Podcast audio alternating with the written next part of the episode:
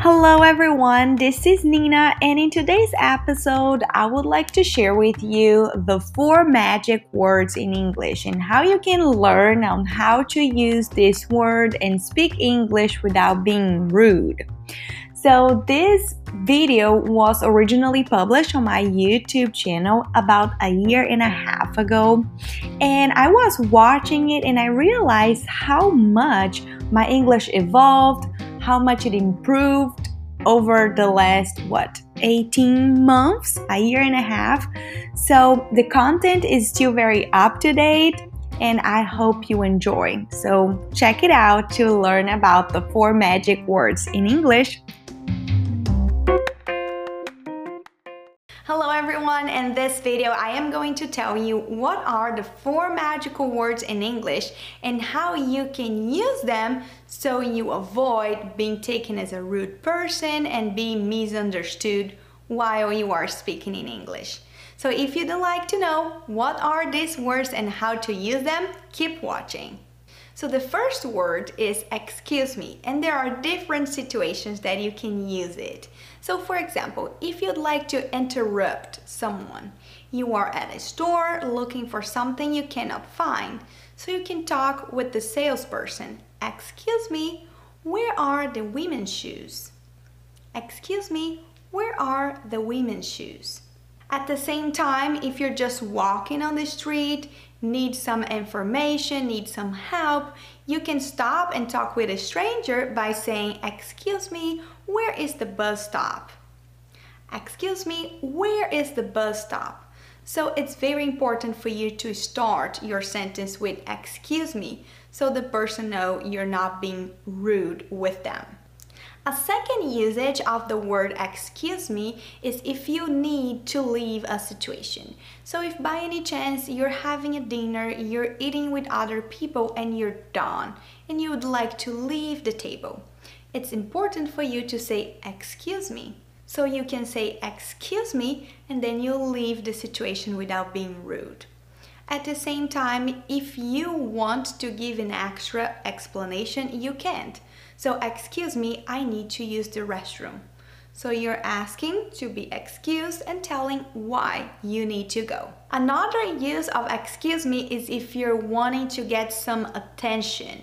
So if you are in the middle of a party with some friends or if you are at a restaurant and you're trying to get the waiter, you can say excuse me, excuse me. Make sure that you say loud enough if you want the attention and expect that everyone will turn to you because that's what happened when you use excuse me to try to get attention. First, you just say excuse me, you have the attention and then you continue to say what you want. The second magic word in English is sorry.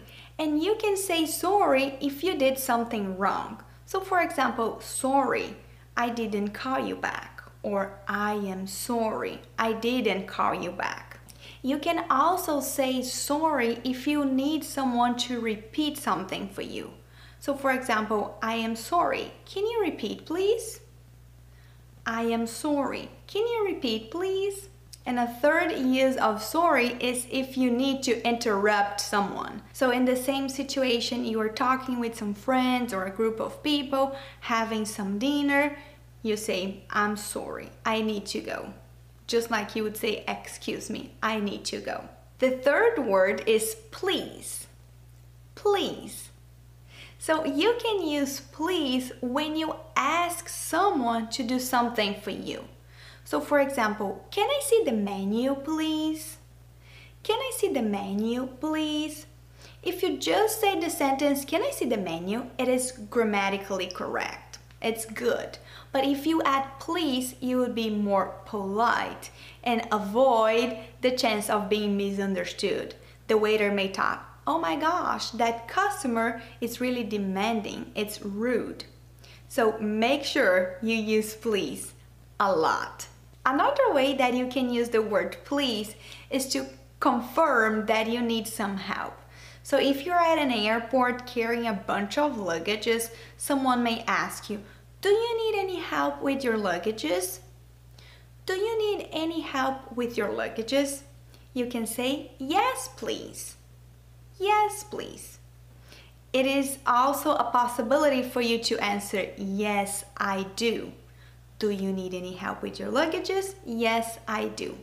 But once again, yes please, it's a lot more polite. And another way that you can use please is when you're actually giving orders, but you do not want to be rude.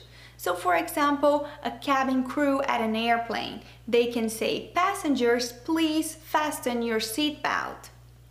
Passengers, please fasten your seatbelt. They are giving you orders, but it's for your own security.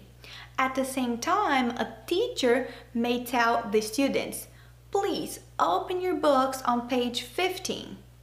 Please open your books on page 15. So the teacher is giving orders. Let's go everyone, open the books, let's start our lesson, but she doesn't want to look rude. And the fourth word is thank you.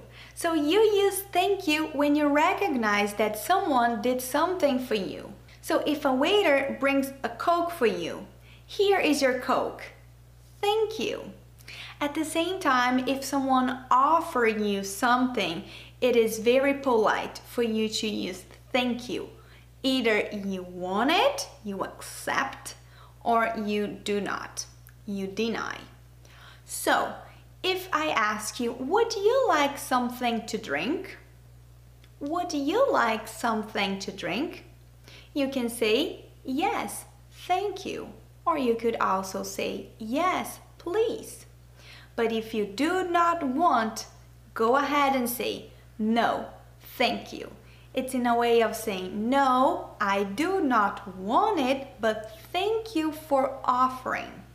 You can also extend your answer this way. No, I don't. Thanks for offering.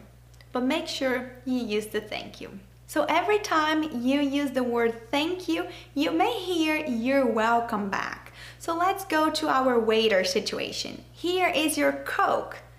Thank you. You're welcome. So he will say it back to you. You're welcome.